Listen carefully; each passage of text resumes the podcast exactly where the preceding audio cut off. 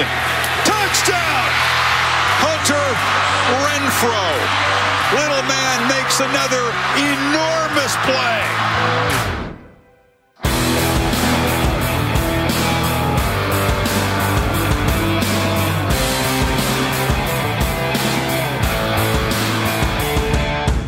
Salut à tous et bienvenue pour cette nouvelle émission de Radio Sam US consacrée à l'actualité du collège football avec la saison régulière qui est désormais terminée. Place à présent au bowl et on va décortiquer en long, en large et en travers les différentes affiches qui vont nous concerner entre la mi-décembre et le début du mois de janvier. Euh, tout ça en compagnie euh, du fondateur et rédacteur du site de Blue Pennant, Morgan Lagré. Salut Morgan. Salut Yellow, bonjour à tous. Et je vais pas donner tout le programme. hein. On va euh, revenir sur euh, ces bowls. Alors pour préciser qu'on fera des émissions en plusieurs parties. Là, on s'intéressera notamment aux bowls euh, non majeurs et euh, aux matchs qui ne concernent pas les playoffs. En tout cas, sur les rencontres qu'on a retenues globalement, il doit y en avoir 9 ou 10 euh, si je ne me trompe pas de tête. Euh, on fera également euh, un petit débat pour revenir sur la situation euh, d'Olmis avec euh, les sanctions euh, qui sont enfin tombées donc concernant la situation des rebelles et le recrutement illégal et, et etc etc. On fera un petit état des lieux et puis savoir un petit peu les conséquences que ça a eu sur le programme et sur les prospects qui étaient en son sein.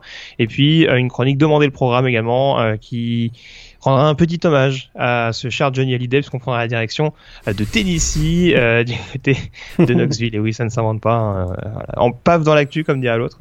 Donc euh, voilà, on prendra la direction de Knoxville pour s'intéresser donc euh, au programme de, au campus de Tennessee, au programme des Volunteers. Tout cela ayant été briefé, on enchaîne à présent la première partie avec les premiers euh, intéressants à suivre.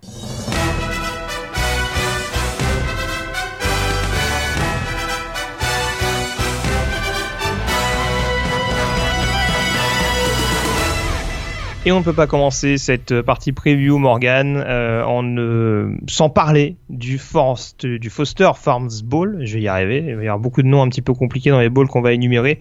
Euh, Foster Farms Bowl qui est donc prévu euh, dans la nuit euh, du mercredi 27 au jeudi 28 décembre euh, du côté du Levis Stadium à Santa Clara en Californie, le stade des San Francisco 49ers et ce Foster Farms Bowl opposera Arizona à euh, Purdue, le premier bowl euh, d'Anthony Maungu euh, en college football et ça aura un intérêt tout particulier puisqu'on va déjà planter le décor Morgan pour cette confrontation entre euh, les Wildcats et les Boilermakers. Très clairement, la clé de ce match, notamment du côté de Purdue, ce sera de stopper le quarterback d'Arizona, Khalil Tate. Oui, exactement. Et puis, on peut même d'ailleurs s'attendre peut-être à un feu d'artifice offensif hein, dans ce match entre l'attaque de feu à l'occasion donc des Boilermakers, donc une attaque dirigée par Jeff Brom, et euh, on face à l'explosivité, tu l'as dit, des Wildcats et son quarterback Khalil Tate. Alors, euh, c'est sûr que ça va être la clé du match, mais euh, du côté de Purdue, on a quand même euh, de bons arguments, je, trouve. C'est une équipe qui est quand même, voilà, si on fait un petit bilan sur sur l'année, une équipe qui a qui est passée d'une fiche de 3-9 à, à 6-6 et qui est en net très net progrès offensi- offensivement, belle progression en défense également, notamment dans les tranchées. hein. ils ont accordé moins de 4 yards par course en, en 2017. euh, c'est vraiment une très nette progression par, rapport à l'année d'avant. Et ça, ça pourrait jouer euh, d'ailleurs face à la face euh, à Khalil Tate et sa capacité à, gagner des yards de sol. Alors, on en vient au côté offensif hein, des, des Boilermakers cette saison. Ça rejoint un petit peu ce que tu disais sur euh, le feu d'artifice auquel on peut euh, assister. On a vu un début de saison un petit peu tout feu tout flamme de la part euh, des joueurs de Jeff Brom. Ça a été un peu plus compliqué en milieu de saison. On va dire que l'étincelle est revenue en fin de saison régulière, notamment avec on va dire l'émergence encore plus affirmée d'Anthony au niveau du poste de receveur. À quoi on doit s'attendre contre une défense qui est certainement pas l'une des plus monstrueuses de première division universitaire. Effectivement, en fait, la blessure hein, de David Blow, le quarterback euh, qui était quand même titulaire au début de la saison, a permis à, donc à Elijah Sindelar, le, le quarterback junior de- des Boilermakers, de se révéler en fin de saison. Il y a une bonne connexion avec Anthony Mangou, et ça, ça, ça pourrait jouer effectivement euh, pour cette rencontre parce que Anthony a une belle opportunité de briller face à l'un des, des plus mauvais backfield défensifs de la Pac-12. Et euh, effectivement, je pense que là, ça peut être, euh, ça peut être une des clés du match si, euh, Purdue réussit également avec, le joueur qui pourrait être finalement le X-Factor dans cette rencontre, Markel Jones, qui a fait 217 yards au sol face à Indiana lors du dernier match. S'ils parviennent à installer leur, style de jeu, ça pourrait être un, gros avantage pour eux et ils pourraient s'en sortir peut-être avec, avec la victoire surprise dans ce match. une autre clé que tu vois sur cette rencontre où on a globalement planté le décor sur ce Purdue Arizona? Euh, je pense qu'on a planté le décor. C'est sûr que défensivement, euh, du côté de Purdue, va falloir absolument bloquer un Khalil Tate et ça, ça peut être euh, un peu difficile. Euh, une équipe qui quand même tourne à 42 points en moyenne par match cette saison. Et ça, Après, on avait vu contre Wisconsin, ils n'avaient pas été déshonorants. Alors, c'est peut-être pas exactement le même le même système offensif qui est mis en place par Rich Rodriguez, mais contre un jeu où il fallait surveiller, on va dire un un, feu follet euh, au sol. Ils n'avaient pas été très mauvais. Je crois qu'ils perdent que 14 à 7 sur le terrain de Madison. Est-ce que ça peut être un exemple à prendre en compte pour, euh, Jeff Brown ou est-ce que vraiment la différence de système te, paraît un peu trop problématique? Euh, Là, voilà, la différence de système est quand même assez problématique, je pense, pour cette défense de, de. Très bien. Bon, bah, en tout cas, on, on, suivra ça. Je vous le rappelle, euh, donc ce sera dans la nuit du mercredi 27 au jeudi 28 décembre, donc à 2h30 du matin heure française. Ce sera du côté du Heavy Stadium à Santa Clara en euh, Californie. Il se passera pas mal de choses, mine de rien, dans la soirée du mercredi 27 décembre.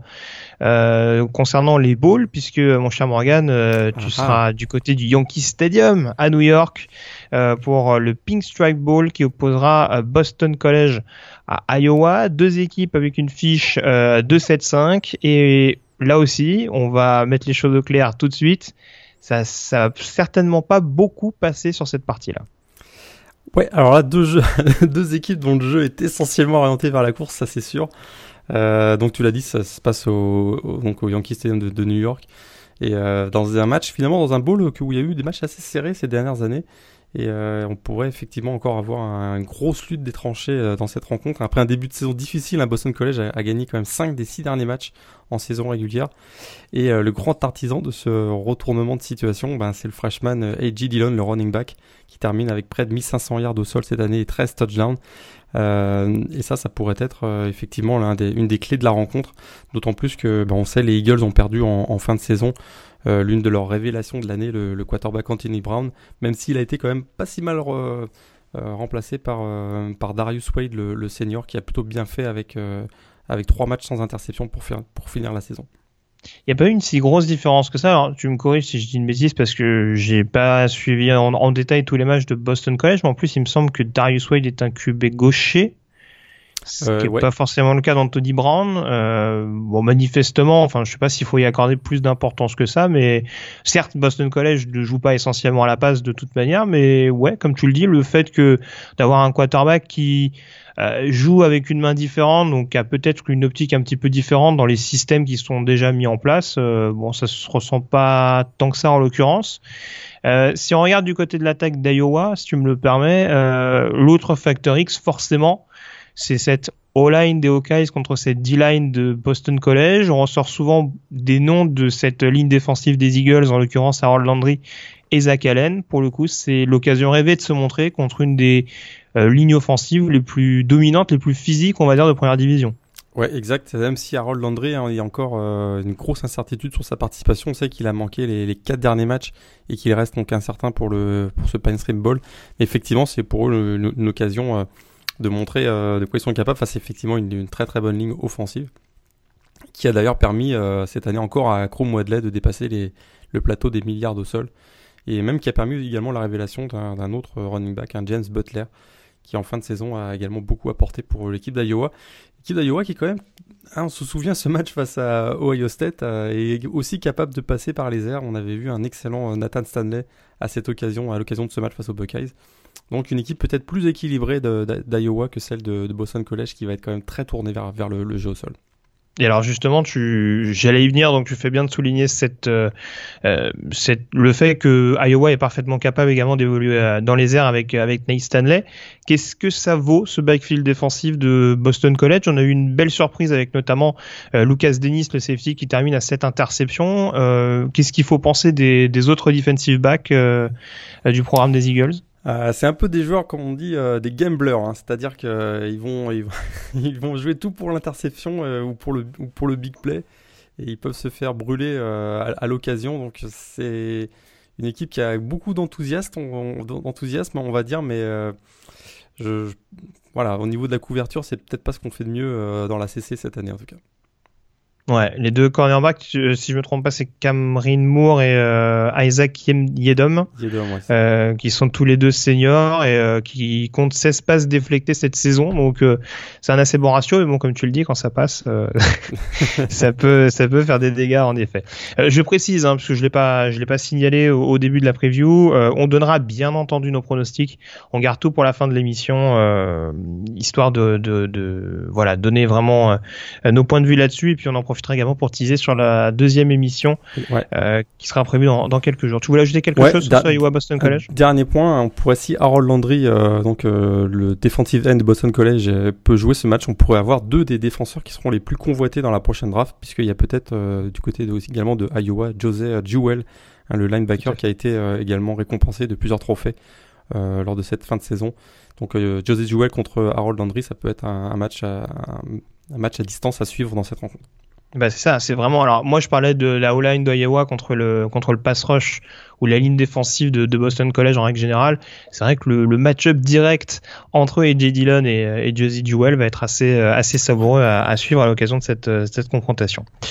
Euh, le troisième match qu'on va aborder euh, maintenant et on va s'intéresser une fois n'est pas coutume à un programme euh, du Group of Five qui a retrouvé on va dire sa, sa suprématie au niveau de la Mountain West. Rencontre qui est donc prévue si je ne me trompe pas et si j'arrive à retrouver la date bien entendu c'est dans les premiers jours les tout premiers jours le Las Vegas Bowl. Exactement le 16 décembre donc ce sera à 21h30 heure française du côté du Sam Boys Stadium de Las Vegas dans le Nevada. On a souvent d'ailleurs des belles affiches hein, le signaler à l'occasion du, Las Vegas Bowl. C'est souvent le match qui, on va dire, lance la, campagne. Je crois qu'on avait eu un Utah BYU il y a pas si longtemps que ça. On avait, eu un, on avait eu un gros match aussi avec Colorado mais euh, j'ai oublié son adversaire de l'époque. Mais euh, on, a, on a souvent des, des, duels assez, assez savoureux à cette occasion. Et là, en l'occurrence, bah, ça ne fait pas exception à la règle, puisque Boise State, donc euh, vainqueur de la conférence Mountain West, est classé numéro 25 au classement du comité de playoff, affronte Oregon avec une fiche de 7-5. Alors, on va peut-être en profiter pour rappeler un petit peu ce qui s'est passé ces derniers jours du côté de Eugene Morgan, puisque ça a été un petit peu agité. du côté de Florida State, Jimbo Fisher avait quitté les Seminoles pour rejoindre euh, Texas A&M. Euh, la victime collatérale, c'est donc Oregon qui a perdu Willie Taggart euh, en tant que son head coach, hein, qui a donc rejoint Tallahassee. Et c'est son coordinateur offensif Mario Cristobal qui a été nommé coach officiel, enfin nouveau head coach en place. À la demande des joueurs d'ailleurs, hein, qui, qui se, il y a une pétition pour demander à ce que donc, le coordinateur offensif de l'équipe soit nommé head coach. Alors, est-ce que euh, on attendra de voir ce que ça donnera l'année prochaine, mais est-ce que dans ce contexte, dans cette situation, euh, est-ce que Oregon te paraît quand même en mesure de dompter Boise State euh, sur un bowl avec un temps relativement réduit quand même de préparation? Oui, parce que effectivement, comme la solution est trouvée en interne, le temps d'adaptation de Mario Cristobal va être, à mon avis, accéléré par rapport à éventuellement un coach qui viendrait de l'extérieur. Donc, ce qui me rend assez confiant pour pour Oregon dans, dans cette rencontre. Hein, une équipe euh, de Oregon qui clairement euh, a retrouvé son attaque explosive euh, des années de Chip Kelly, essentiellement dû d'ailleurs à la présence de Justin Herbert. On sait que Justin Herbert a manqué 5 matchs en, cours de saison à cause d'une blessure de la clavicule. On a vu l'attaque l'attaque des Ducks littéralement plonger et dès son retour. Hein, ça a été un festival offensif puisqu'ils ont marqué 48 points contre Arizona dans son match retour. Et euh, une semaine plus tard, euh, lors de la Civil War, ils ont mis 69 points à Oregon State. Donc on voit vraiment que Justin Herbert a un poids énorme sur les performances de l'équipe. Ils peuvent également compter sur le toujours hein, sur le running back qui jouera euh, probablement, même c'est sûr, son, dernier match sous les couleurs des Ducks, un Royce Freeman, 1475 yards au sol cette année, encore une fois. Troisième saison au-delà des milliards. Ils ont voit vraiment avec ses playmakers, c'est probablement ce qui peut faire balancer le, match de leur côté. Alors la mauvaise nouvelle, euh, alors je sais pas si c'est officiel en l'occurrence, Willy Taggart est parti, euh, je lui vends un possible départ de Jim Leavitt, mais je ne sais pas si c'est acté. Je crois que c'est pas encore tout à fait, euh, c'est pas encore tout à fait fait. Parce que ça c'est l'autre question. Euh, on, on, on, va on va évoquer tout de suite l'attaque de Boise State. Alors c'est forcément une attaque un peu moins flashy sur le papier que celle d'Oregon. Maintenant c'est quand même une équipe qui concède quand même relativement peu de turnover cette saison. Oui, c'est d'ailleurs leur grande force, euh, très clairement. pour, pour cette équipe de, de Boise State, hein, moins explosive, on va dire, offensivement que ces dernières saisons, avec la présence donc toujours de, de Brett Rippen, mais une belle intensité défensive. Hein. Les, les, Broncos ont limité leurs adversaires à une moyenne de, de 22 points par match cette année, moins de 5 yards par jeu, donc effectivement, ça pourrait poser quelques problèmes à l'attaque d'Oregon. Et par contre, ce qui sera quand même à surveiller, euh, c'est la situation du running back Alexander Mattison, euh, je crois blessé à la jambe euh, depuis quelques jours maintenant, et dont l'incertitude plane sur sa présence ou pas contre Oregon. Il me semble que Ryan Walpin notamment avait joué un rôle assez important contre contre Fresno. Dernier match. ouais, ça va être une ça va être une donnée à prendre en compte contre un run stop d'Oregon qui mine de rien a, pas mal progressé dans, dans le sillage de, de Troy Dye. Maintenant, euh, c'est vrai que là-dessus, ça, peut être un match quand même assez indécis. Tu le soulignais, si Justin Herbert est vraiment dans un bon jour, ça peut être compliqué. Mais euh, est-ce qu'il y, a un autre factor X qui te vient à l'esprit euh, sur cette partie-là? Non, très clairement, ça va être la, pour moi alors, la clé du match, c'est la défense des Broncos face à l'explosivité de l'attaque des Ducks. Si, du côté des Broncos, on ne parvient pas à stopper la, la, furia, on va dire, de l'attaque d'Oregon, ça peut être un, match qui va être assez long pour nos amis Broncos. Je pense que, aussi. Est-ce que tu te souviens la dernière fois que les deux équipes se sont affrontées? Oula. Euh, C'était récent? Hmm, bah, Le 4 septembre 2009. Hmm. L'infâme coup de poing de Le Garrett Blount. Ah mais oui Ah mais oui Mais comment c'est fait pour oublier ça En ouverture de la saison L'infâme coup de poing, effectivement, lors de l'ouverture de la saison, euh, entre Oregon à, l'époque classé 4 et Boise State à l'époque classé 14e. Et euh, ça avait marqué hein, clairement la, saison 2009 avec ce, et ça, ce joué à Boise énorme de Le Garrett Blount. Voilà, ça s'était joué à Boise avec une victoire, alors plus ou moins surprise de Boise State puisqu'il restait sur la victoire en bowl contre Oklahoma, euh, dont tu nous avais parlé il y a, il y a quelques semaines de ça. Euh, et c'est vrai qu'Oregon avait été battu et on avait un peu tensé les Garrett Blunt à l'époque euh, après le match et et c'est vrai que bon déjà déjà c'est c'est comment dire ces problèmes de caractère ont explosé au grand jour en même temps que le nez euh, de, de son Byron, Byron out qui a fait, qui a fait ah, zéro il Out en plus. Ouais. D'accord.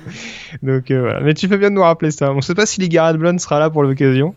Mais euh, il a un peu à faire en ce moment, mais ouais, c'est trop. Ce serait beau, je pense, un petit, un petit coup d'envoi fictif ou quelque chose comme ça. Très bien. Bon bah écoute.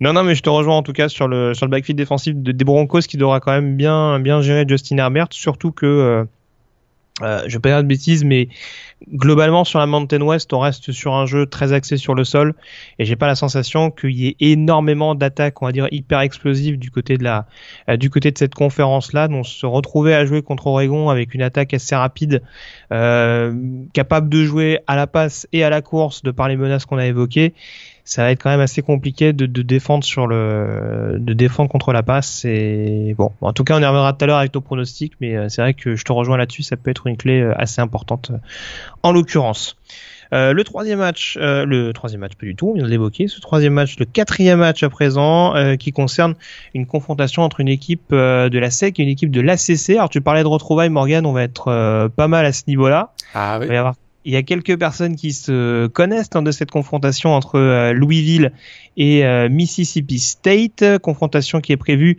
euh, le samedi 30 décembre à 18h heure française à l'occasion du Tax Layer Bowl dans l'Everbank Field de Jacksonville en Floride, donc le stade des Jaguars.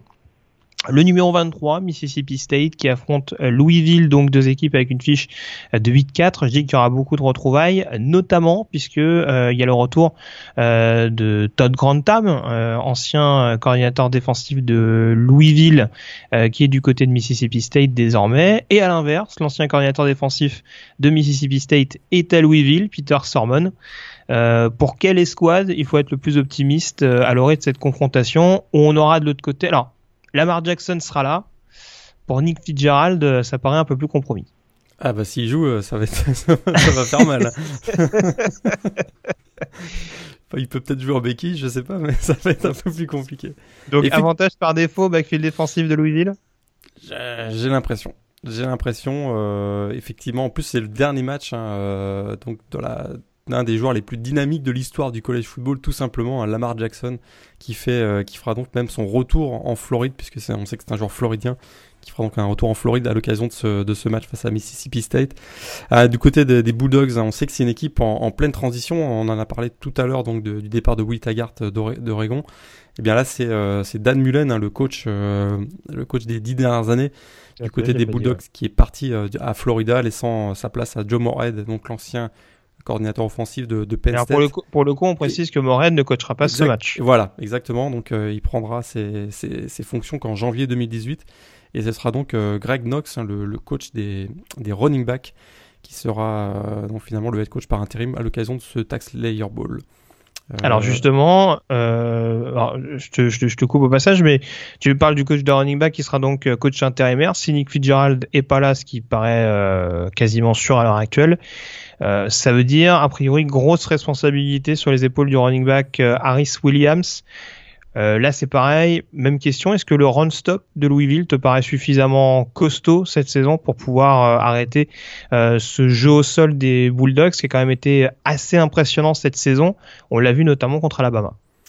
Je crois que ça risque d'être compliqué pour la défense de Louisville dans ce match. Effectivement, l'arrivée de Peter Sherman n'a pas été vraiment un, franc succès, on va dire. La, défense hein, des Cardinals a régulièrement souffert, particulièrement au sol. Pourtant, on rappelle qu'il y a eu un changement de système. Hein. C'est passé sur, un, sur une 4-3, si je me trompe pas, avec Sarmon, donc avec un run-stop assez renforcé. Et vas-y, je te laisse, je te laisse continuer, mais ça a l'air d'être un peu compliqué. Ça a l'air, effectivement, le 4-3, il a pas super bien fonctionné. Euh, je trouve que c'est une équipe qui, qui a donné beaucoup de yards au, sol et puis qui, a, qui s'est souvent fait euh, vraiment bousculer dans, à ce niveau-là. Effectivement, la, la présence d'Iris Williams, le, le, running back donc, du côté de, des Bulldogs, pourrait être un, un game changer dans cette rencontre, effectivement. Voilà, un des match-up à suivre quand même euh, de très très près, c'est peut-être euh, euh, alors pour rester sur l'attaque de, de, Mississippi State en l'occurrence Martinez Rankin contre James Ernst qui reste la principale menace de Louisville au niveau du pass rush. Ouais, effectivement, ça, ça va être un, des prospects NFL effectivement à mm. suivre dans cette rencontre. Je te rejoins complètement. Voilà. Et au niveau de cette attaque de Louisville, alors il y a une nouvelle qui est tombée il y a peu de temps, il me semble, c'est le running back Jeremy Smith qui a transféré. Euh, donc a priori, il ne sera pas présent pour ce match. Euh, encore et toujours la même question. On sait que Lamar Jackson est capable euh, de mettre en difficulté ce, ce run-stop de Mississippi State, même si globalement il n'a pas été assez déshonorant depuis le début de la saison. Euh, Est-ce qu'il y aura quand même besoin d'un jeu un peu plus varié? Est-ce que ça peut passer contre, une, contre cette défense à la passe de Mississippi State? Je, crois qu'ils sont pas capables de, de varier le jeu avec Lamar Jackson, c'est ça le problème. Et le, le, pire, c'est qu'il a quand même un excellent receveur avec Jalen Smith, mais euh, c'est vrai que très souvent, on va dire dans les moments clés, ça je, je, te rejoins globalement, je vois ce que tu veux dire. Je pense qu'il il va souvent avoir tendance à, à, pas forcément euh, lire la défense adverse très longtemps. et, Surtout pour son dernier match. Hein. son dernier match en NCAA devant, devant, toute sa famille et tout. Je suis pas, je pense que ça va être surtout le Lamar Jackson show dans cette rencontre à mon avis. D'accord. Et le run-stop de Mississippi State, parce que mine de rien, il est, il est quand même assez costaud. Il y a beaucoup de, alors entre guillemets, no names, on va dire pour euh, pour ceux qui s'intéressent principalement aux prospects NFL, mais euh, il y a quand même pas mal de, de joueurs assez assez séduisants sur le sur le papier, des joueurs comme comme Jeffrey Simmons, comme euh, Leo Lewis, ce genre de profil-là. Ça peut être quand même des joueurs capables d'embêter un petit peu euh, le Iceman, enfin l'ancien Iceman Trophy en titre. Ouais. Oui, je pense que oui, ça, ça peut absolument. On l'avait vu d'ailleurs face à Jalen Hurts hein, et, Alabama. Bon, Jalen Hurts qui, a un, peu le même profil, avec le talent en moins, on va dire. Mais euh, effectivement, ça avait été, euh, ça avait été difficile ce, jour-là pour le, pour le, le, jeu au sol d'Alabama. Donc, euh, on a des bons arguments du côté de Mississippi State.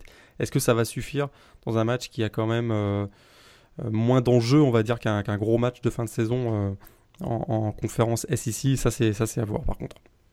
Très bien. Et puis on termine avec euh, la rencontre concernant cette première partie euh, des bowls qu'on va évoquer. Euh, là aussi, décidément, que de retrouvailles avec une confrontation qu'on avait vue il n'y a pas si longtemps que ça. Match qui sera prévu le 1er janvier. On commence d'ailleurs avec les, les, les, rencontres donc du, du, tout début d'année. Ce sera le tout premier match de 2018 en France. Michigan contre South Carolina, deux équipes à 8-4 qui s'affronteront dans l'Outback Bowl qui sera prévu au Raymond James Stadium de Tampa en Floride. Euh, je disais que c'était des retrouvailles puisque les deux équipes s'étaient déjà croisées il y a trois ans de mémoire. Euh, c'était en 2013. 4 ans alors. Ouais, une victoire de 33-28 des Gamecocks. Voilà, avec South Florida, avec notamment cette action, l'autre action infâme, euh, ce plaquage assez musclé de J. Von Clowney. J'ai déjà oublié le, le, pauvre running back. Vincent Smith. Voilà. Donc, euh... Vincent Smith qui avait pris un gros tampon ce jour-là. Voilà. Bon après, on n'était pas, c'était pas exactement la même équipe de Michigan puisqu'on était dans les dernières années de Brady Hawk, si je me trompe pas. Euh, tu me diras, c'était pas forcément la, exactement la même équipe de South Carolina non plus, euh, qui, avait l'air un peu plus dominante. Maintenant, euh, c'est quand même une confrontation qui a l'air assez euh, équilibrée, je dirais, sur le papier. Grosse défense de Michigan. Euh, contre-attaque intéressante de South Carolina, ça peut éventuellement valoir le coup. Ouais, effectivement, grosse défense, hein, toujours dirigée par le, coordinateur défensif Don Brown du côté donc, des Wolverines. Un moins de 20 points accordés par match en moyenne cette année. Avec, euh, ben, voilà, on les connaît, hein, de nombreux playmakers, le defensive end Rashan Gary, euh, le defensive tackle Maurice Hurst, les linebackers Devin Bush et, et, Mike McCray, qui vont devoir effectivement euh, bloquer une, une, équipe de South Carolina qui a pourtant pas été euh, aidé par, par, des, par des plusieurs blessures. On se souvient qu'en cours de saison, ils ont perdu euh, Dibo Samuel, le, le mm. receveur polyvalent, et le, le running back euh, Rico Dowdle. Mais on a quand même beaucoup de ressources hein, du côté de South Carolina, notamment le sophomore quarterback Jake Bentley qui finit avec 2500 yards à la passe et 16 TD. Et une équipe hein, de South Carolina qui, a vraiment beaucoup, je trouve, un talent euh, sous-côté. Et je suis d'accord avec toi, j'ai l'impression que c'est un match qui pourrait être euh, beaucoup plus serré que ce qu'on croit. Et euh, très attaché, très at vend deux équipes qui vont se.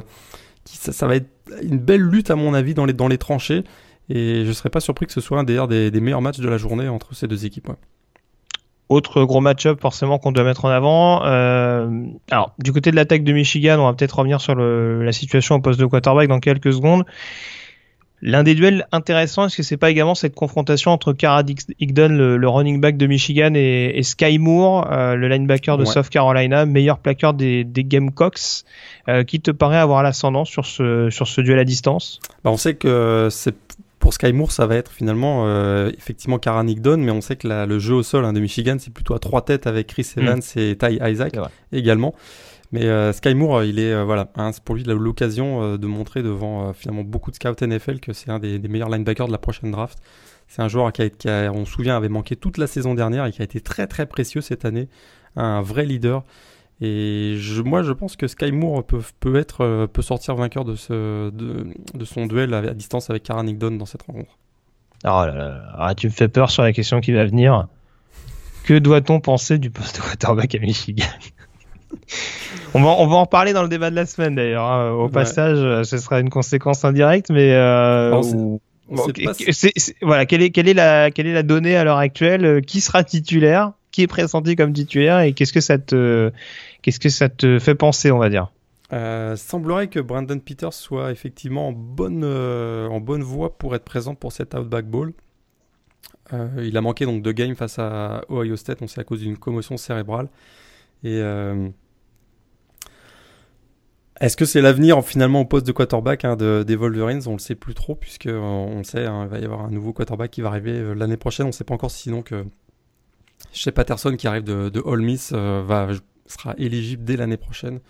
Mais pour Brandon Peters, ça doit être pour lui euh, une, vraiment une situation bien difficile parce que euh, avait été recruté avec en tant qu'un haut, prospect. On pensait que ça allait vraiment être l'avenir des Wolverines et là, il se retrouve avec en concurrence avec un un ancien prospect 5 étoiles, donc ça va être difficile pour lui euh, l'année prochaine à mon avis.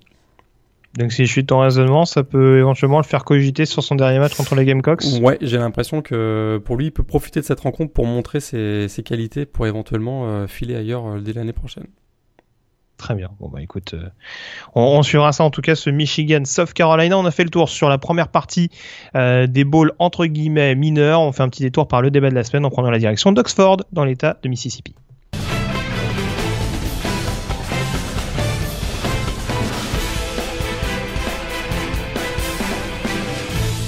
Direction Oxford donc pour euh, ce débat de la semaine euh, consacré donc euh, à Ole Miss et aux conséquences donc de l'enquête disciplinaire qui avait été euh, entamée par la NCA il y a à peu près cinq ans de ça, Morgan, oui. avec d'ailleurs l'ancien head coach Houston Nutt qui avait été un peu jeté sous le bus, comme on aime bien dire, outre-Atlantique à l'époque. Finalement, il s'est de manière ignoble, ouais, de manière ignoble, faut le dire.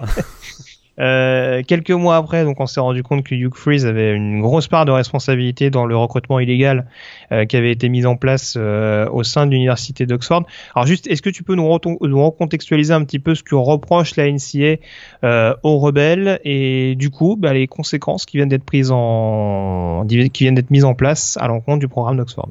Ouais, plusieurs plusieurs malversations avaient été euh, avaient été donc relevées. bon, le traditionnel, les boosters donc qui donner des, des sommes d'argent à, certains, à certaines recrues. Il y avait également euh, euh, un manquement. Bon, ce qui était reproché, hein, le, vraiment le, terme retenu par la NCS, c'était vraiment le manque, le manque euh, que Olmis avait manqué à son devoir de surveillance.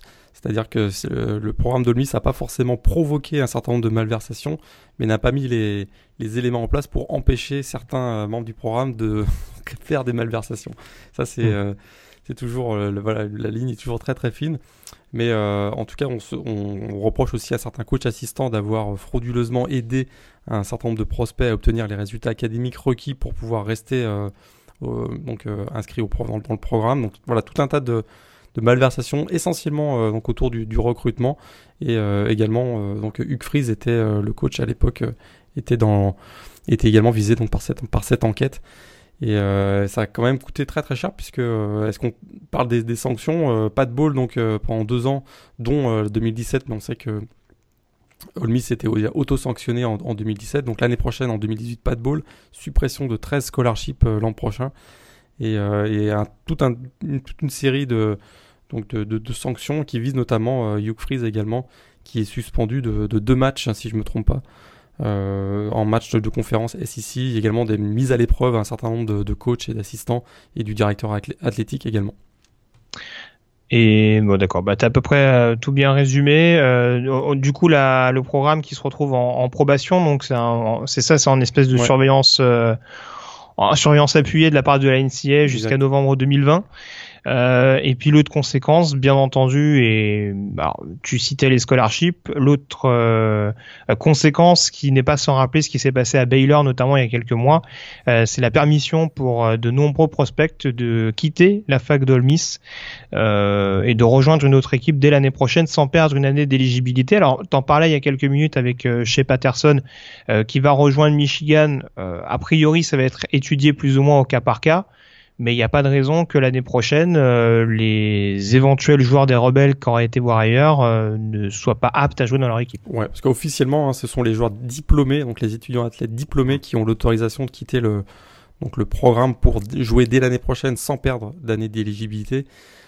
Voilà, euh, on pense que la NCA va effectivement revoir les chaque chaque cas, veut dire au cas par cas, il semblerait que aussi les joueurs juniors euh, vont bénéficier de cet avantage. Je, me, je pense que Jim Harbaugh, en ayant été euh, sollicité, beaucoup de joueurs de Ole Miss savaient que euh, probablement il faisait ça en, en, étant à peu près sûr que dès l'année prochaine, les joueurs vont pouvoir mm. jouer pour les Wolverines et dont donc le, le plus prestigieux d'entre eux, un Shep Patterson, on rappelle, un quarterback double menace, 5 étoiles, recruté en, en, 2015, vraiment le, le le meilleur quarterback à l'époque euh, en, double menace qui était disponible parmi les, prospects et qui donc file du côté de Michigan et pour euh, pour Michigan ce serait un fantastique euh, apport parce qu'on sait que ce qu'on reproche beaucoup à Jim Harbaugh aussi depuis son arrivée à Ann Arbor c'est qu'il n'a pas été capable de développer un quarterback comme on s'y attendait en fait.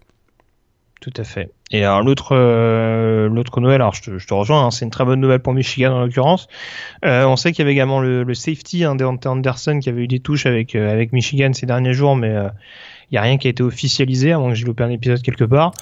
Euh, concernant les autres départs, alors, la bonne nouvelle du côté d'Olmis, c'est qu'apparemment le receveur AJ Brown devrait rester malgré tout du côté d'Oxford, pour l'instant en tout cas. Ouais, il a fait euh, preuve d'une loyauté, on va dire, dans un, dans un tweet aussi où il allait vraiment, il même il dénonçait hein, le, comportement de certains joueurs qui, des rebelles qui quittent le programme. Voilà, et donc faut voir un petit peu euh, où on en est. Alors, si on si on devait citer quelques prospects intéressants du côté de cette équipe d'Olmis, alors On rappelle qu'il y a quelques joueurs qui étaient qui arrivaient en fin de cycle hein, de, de, de, ces périodes de recrutement de, de Hugh Free. Je pense à des Marquis Haynes, à des euh, Zedric Woods ou ce genre de joueurs-là. Et si on regarde les joueurs intéressants, euh, il me semble pas avoir une nouvelle de KD Metcalf, l'autre receveur star d'Olmis. Euh, on avait également Gregory Little, je crois, le, le tackle à ses, à ses côtés des rebelles. Super côté, ouais, 5, un 5 étoiles aussi. Ouais. Et puis également à surveiller un autre 5 étoiles, si je me trompe pas, c'est Benito Jones, euh, le defensive tackle. Exact. Donc euh, il y a un petit doute encore concernant ces joueurs-là. Mais voilà, on, on, attendra de voir ce qu'il en est. Il n'y a, y a, y a, pas d'autres conséquences, en tout cas, qui sont prévues à l'heure actuelle, même si tu me diras, ça c'est euh, déjà pas mal ce qui est tombé. D'autres conséquences qui sont prévues pour Olmis euh, Non, pour l'instant, il n'y a pas d'autres conséquences. Effectivement, y a, bah, on voit qu'il y a quelques, quelques recrues qui commencent à, à annoncer leur décommit. Euh, donc leur désengagement envers, envers, le, envers le programme. Mais il y a, après, là, on parle, là, on parle de recrues qui viennent de high school. Exactement, de high school. D'accord. Pas parmi parce, les que joueurs... ce que, parce que c'est ce que j'allais te demander. Est-ce qu'il y a une deadline justement pour les joueurs qui voudraient quitter le programme d'Olmis pour rejoindre une autre, euh, un autre programme la saison prochaine? Non, il n'y a pas de deadline. C'est vraiment c'est les, les, règlements habitu habituels qui, qui s'appliquent finalement. Euh, on a jusqu'à la session de, de la session d'été pour éventuellement annoncer son, son, son transfert. D'accord, très bien. Et, euh, et, et, tant qu'on parle de chez Patterson, euh, c'est pareil, il me semble que Jordan Tahamou, a priori, devrait rester du côté d'Omis. Ouais. En même temps, là, il, là, il a une place de titulaire en or. Là. Il a une place de titulaire en or, puis je trouve, hein, il n'a pas été si mauvais sur la fin de la saison. On sait que chez Patterson a été blessé en fin, en fin d'année et on pensait que ça allait être la, la catastrophe du côté d'Olmis et on a vu que Jordan Tahamou a été plutôt euh, satisfaisant et ça a notamment permis aux Rebels de s'imposer à la surprise générale dans le Egg Bowl à Mississippi State.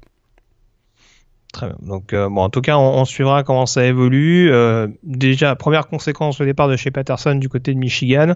On rappelle que Matt Luke, euh, le head coach, a été conforté dans son rôle, lui qui était head coach intérimaire suite à l'assez bonne saison d'Olmis. Maintenant, c'est clair qu'en termes de recrutement, va falloir s'accrocher puisqu'il n'y aura pas forcément la carotte des balls à, à proposer aux, aux éventuels futurs recrues va falloir un projet euh, assez costaud, euh, comme ce qu'on avait pu proposer il y a quelques années, euh, bah, en l'occurrence à Baylor ou encore à Penn State. Ouais, enfin, Baylor, deux... je suis pas sûr qu'il y avait une suspension de ball, je, je suis pas sûr, mais euh, Penn State, il y en avait une forcément. Avait... Mais c'est sûr qu'on s'attend quand même à deux trois saisons euh, assez délicates du côté d'Olmis, hein, parce qu'il y aura ouais. beaucoup de départs et, et, ça va être moins attirant du fait des, des, des sanctions euh, au niveau pour les pour les prospects. Donc deux trois années à mon avis difficiles pour Olmis. Et on ne doute pas que Houston Nutt continuera à s'accrocher pour faire payer jusqu'au dernier centime le programme euh, d'Oxford. Voilà ce qu'on pouvait dire donc sur la situation d'Olmis. On peut donc s'intéresser aux autres euh, bowls mineurs à suivre au cours des prochains jours.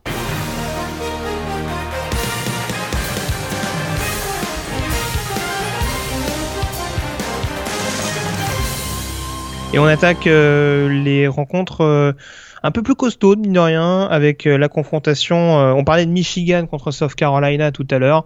Autre rencontre qui concerne un programme de l'État du Michigan, la confrontation entre Michigan State et Washington State, deux équipes à 9-3. Ce sera l'occasion du Holiday Bowl et ce sera le 28 décembre, le jeudi 28 décembre à 23h30 heure française du côté du Qualcomm Stadium de San Diego en Californie, l'ancien stade des Chargers. Euh, Michigan State, Washington State. Euh, J'ai envie de dire opposition de style, Morgan. tu crois? Petite opposition euh, de style, ouais.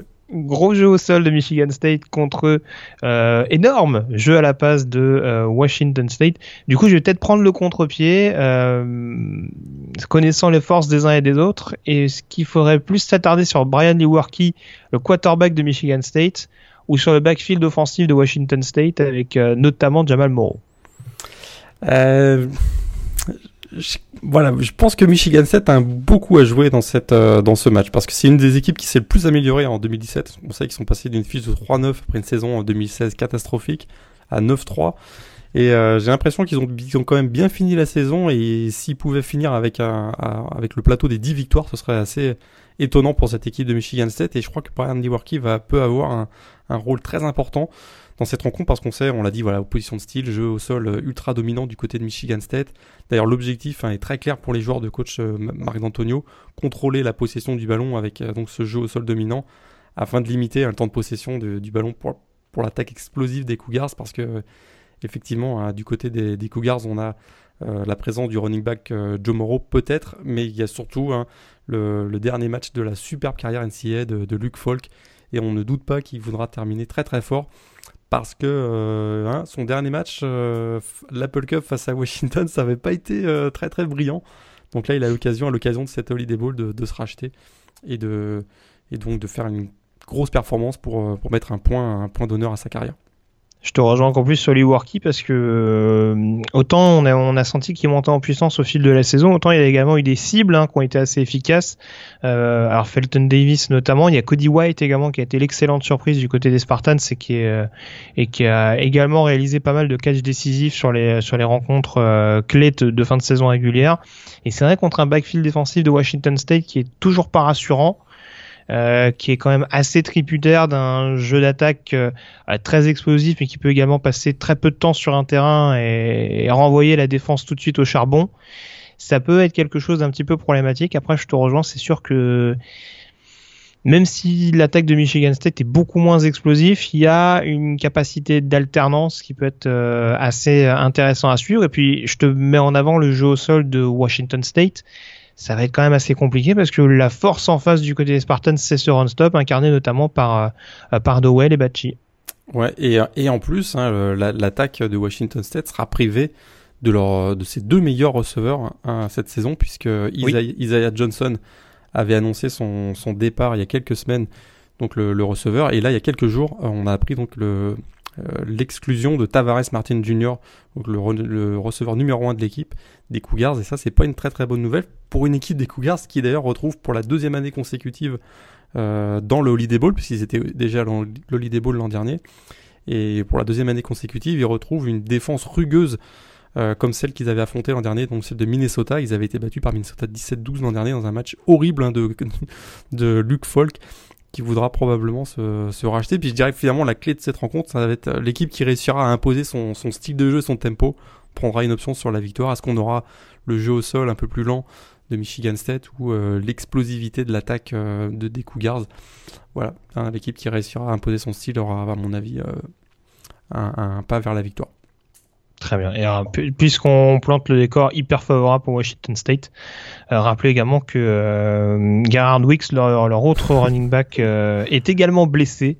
Tout va bien. Euh, à la jambe, donc euh, oui, il y aura peut-être une petite pression sur Luke Falk, même si on sait Jamal Moreau, l'excellent Jamal Moreau, capable de sortir de la poche si besoin est. c'est sûr que là, il y a un peu de pression avec, tu le soulignais, les, les deux principaux receveurs qui, qui ne seront pas là ce qui devrait permettre notamment à, Kyle Sweet ou à, ou à Reinhard Bell de, de, se faire la main au cours de cette, euh, de cette confrontation face aux Spartans, parce que mine de rien, le backfield défensif de, de Michigan State, notamment les cornerbacks, est peut-être pas leur, leur poste euh, clé, on dira.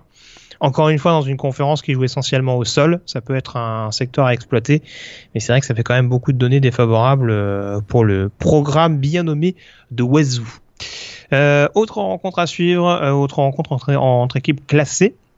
Le numéro 13 Stanford qui affronte le numéro 15 TCU, ce sera à l'occasion de l'Alamo Bowl et ce sera euh, dans la nuit du jeudi 28 décembre au vendredi 29 décembre à 3h du matin heure française du côté de l'Alamo Dome à San Antonio au Texas. Et alors autant on avait une opposition de style entre Michigan State et Washington State, là on est parti pour avoir deux équipes qui mine de rien ont quand même des profils assez similaires. Ouais, de profils euh, similaires, d'ailleurs tellement similaires que ce sont deux équipes qui ont été battues en finale de conférence, faut quand même le rappeler, vrai. et qui n'ont pas été retenues dans un, dans un des bowls donc, euh, du Nouvel An. Alors, duel, à mon avis, euh, moi ce qui, ce qui retient mon attention, c'est duel assez passionnant entre un des meilleurs stratèges défensifs du pays, donc le coach Gary Patterson du côté de TCU, et le playmaker du Cardinals, donc Bryce Love. Ça, ça va vraiment être un des, un des grands intérêts de cette rencontre. Comment est-ce que Gary Patterson va réussir à contrer Bryce Love? On sait que Bryce Love a été, euh, a été euh, ralenti par une blessure de, à, la, cheville tout, au long de la, fin de saison. Il termine deuxième euh, donc lors du vote du, du, trophée S-Man. Il probablement que ce sera son dernier match avant de partir vers, vers, la NFL. Il voudra, à mon avis, finir sur une bonne note. Et j'ai vraiment beaucoup, beaucoup d'intérêt à suivre cette, la performance de Bryce Love face à la défense de TCU. Ouais, et puis plus globalement, par rapport à, cette, à ce match-up clé que tu soulignais, c'est vrai qu'il y a aussi cette ligne offensive de Stanford qui a énormément progressé cette saison par rapport au, trou d'air qu'on avait pu constater l'année dernière. Face à cette défense et notamment ce front seven de, de Texas Christian, ça peut être euh, quelque chose d'assez savoureux euh, à suivre. Avec notamment les, les, les pass rushers Ben Banougou et, et Matt Bosen qui vont qui vont essayer de s'en donner à, à cœur joie. Ça voilà ça promet mine de rien des, des, étincelles. Ça va pas mal je pense c'est une bataille de tranchées entre les deux équipes. Et après reste à savoir qui peut avoir l'ascendant entre entre Kenny et, et KJ Costello euh, tu disais beaucoup de bien de Costello ces dernières semaines. Euh, est-ce que Kenny Hill te paraît en mesure éventuellement de dompter cette défense de Stanford qui a l'air mine de rien de monter en puissance mine de rien? Ouais, quel, quel Kenny Hill on va avoir dans, on va avoir dans ce match? Parce qu'on sait que les performances hein, du quarterback ici ont été assez inconstantes ces dernières semaines. Hein. Il a été mauvais. Il revient de blessure en plus. Il, revient de blessure. On se souvient qu'il a été mauvais contre Iowa State et, et mauvais aussi contre Oklahoma dans le premier match entre Oklahoma et TCU. Il avait été bon, voire même très bon face à Baylor et Oklahoma en finale de conférence. Donc voilà, quel Kenny on va avoir droit. C'est sûr que s'il est, euh, plutôt dans un bon jour, euh, il peut absolument retourner euh, la défense de, de, de, de, Stanford, qui reste quand même très très très solide. Mais je pense qu'effectivement, il a, il a les moyens de faire remporter son équipe. Très bien. On passe euh, un autre match qui est prévu le 28 décembre. Euh, ce sera entre Oklahoma State et Virginia Tech. Euh, deux équipes avec une fiche de 9-3 et deux équipes qui s'affronteront. donc je le disais donc le 28 décembre dans la nuit du jeudi 28 au vendredi 29 à 1h du matin du côté du Camping World Bowl dans le Camping World Stadium. Ça ne s'invente pas d'Orlando en Floride. De nouveau une confrontation entre deux équipes au profil diamétralement opposé. qui peut avoir l'ascendance selon toi, en tout cas. Euh, alors, je vais, poser ma question différemment. Euh, est-ce que c'est plutôt l'attaque d'Oklahoma State ou la défense de Virginia Tech qui t'inspire le, le, meilleur sentiment, on dira? Euh, en tout cas, un duel intrigant entre un coach, tu as dit super offensif, un Mike Gundy, et le, coordinateur défensif légendaire Bud Foster du côté de, des Hokies de Virginia Tech. Bon, c'est sûr que euh, l'attaque d'Oklahoma State est ultra explosive. On connaît le, trio de folie, hein, Mason Rudolph, euh, qui a mis 4500 yards à la passe, euh, Justice, Hill, 1300 yards au sol, et James Washington avec quasiment 70 réceptions, 12 touchdowns. Là, je suis assez confiant, mais c'est vrai que défensivement, hein, du côté de Virginia Tech, on a de, gros arguments de défense de fer hein, qui a limité ses, les adversaires à une moyenne de 13 points par match et moins de 5 yards par jeu en 2017. 29 sacs produits, euh, notamment le leadership hein, donc de Tim Settle et de, de Ricky Walker sur, le, sur le front fort je vois quand même euh, une équipe de Virginia Tech qui pourrait venir euh, très très très sérieusement embêter Oklahoma State. On a vu face, notamment euh, face à des, des, équipes qui ont des gros front seven. Oklahoma State a beaucoup souffert cette année, face notamment à TCU et Oklahoma. C'est exactement ce que j'allais dire. Je, je, trouve que cette équipe de Virginia Tech, mine de rien, ressemble énormément à Texas Christian dans la manière dont elle s'organise, que ce soit en attaque ou en défense d'ailleurs. Exactement, et c'est pour la, c'est la raison pour laquelle, d'ailleurs, effectivement, on a Josh Jackson, donc le, le quarterback de, des Hokies, qui a un peu le même profil que, que Kenny Hill. Euh, même s'il est capable de gagner davantage de yards peut-être au, sol.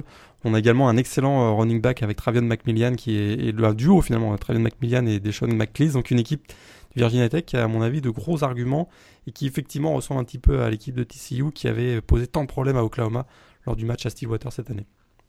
Très bien. Question subsidiaire, combien de points pendant la défense d'Oklahoma State? Alors, il y a de la chance, ça tombe pas sur une grosse attaque, mais euh, c'est vrai que c'est forcément une question qu'il faut se poser. Ouais, on sait que pour Virginia Tech, hein, les points pourraient venir euh, autant de la défense que de l'attaque, euh, ou même des équipes spéciales, parce que c'est une équipe qui provoque énormément de turnover, capable de, de pick 6 ou de, de touchdown après des fumbles produits. Donc, avec, l'excellent cornerback Greg Stroman, notamment, et c'est vrai que tu parlais notamment de, du front 7, tu citais la ligne défensive, c'est vrai qu'il y a un très bon Bones, notamment au poste de linebacker. Qui peut donner pas mal de fil à retordre, mine de rien, au, jeu au sol d'Oklahoma State. Donc c'est vrai qu'il y, a des menaces un petit peu partout et je te rejoins totalement. Ça peut marquer des points un petit peu, euh, ça, peut marquer des points dans n'importe quel secteur du côté de Virginia Tech. Euh, on a fait le tour donc sur cette euh, confrontation. Encore une fois, un duel, on va dire. Mais alors c'est vrai que je parlais de Greg Stroman, son match-up avec James Washington va être quand même assez savoureux. Hein. Ah, Parce que là, là, on a une belle pléiade de receveurs côté euh, côté Oklahoma State. Alors, on parle beaucoup de Washington, mais euh, il y, a, y a également Hitman. Euh, alors Magleski, oui, il est, pas, pas blessé Magleski, hein, je me trompe pas. Stoner également qui est sorti du chapeau ces dernières semaines. quand tu vois qu'en face t'as Stroman, t'as Facey Sun, Alexander également, ça fait ça fait du monde quand même. On va avoir des, des match-ups assez intéressants que ce soit sur l'extérieur ou dans le slot ça va être un côté du ballon euh, à surveiller de, très très près en l'occurrence.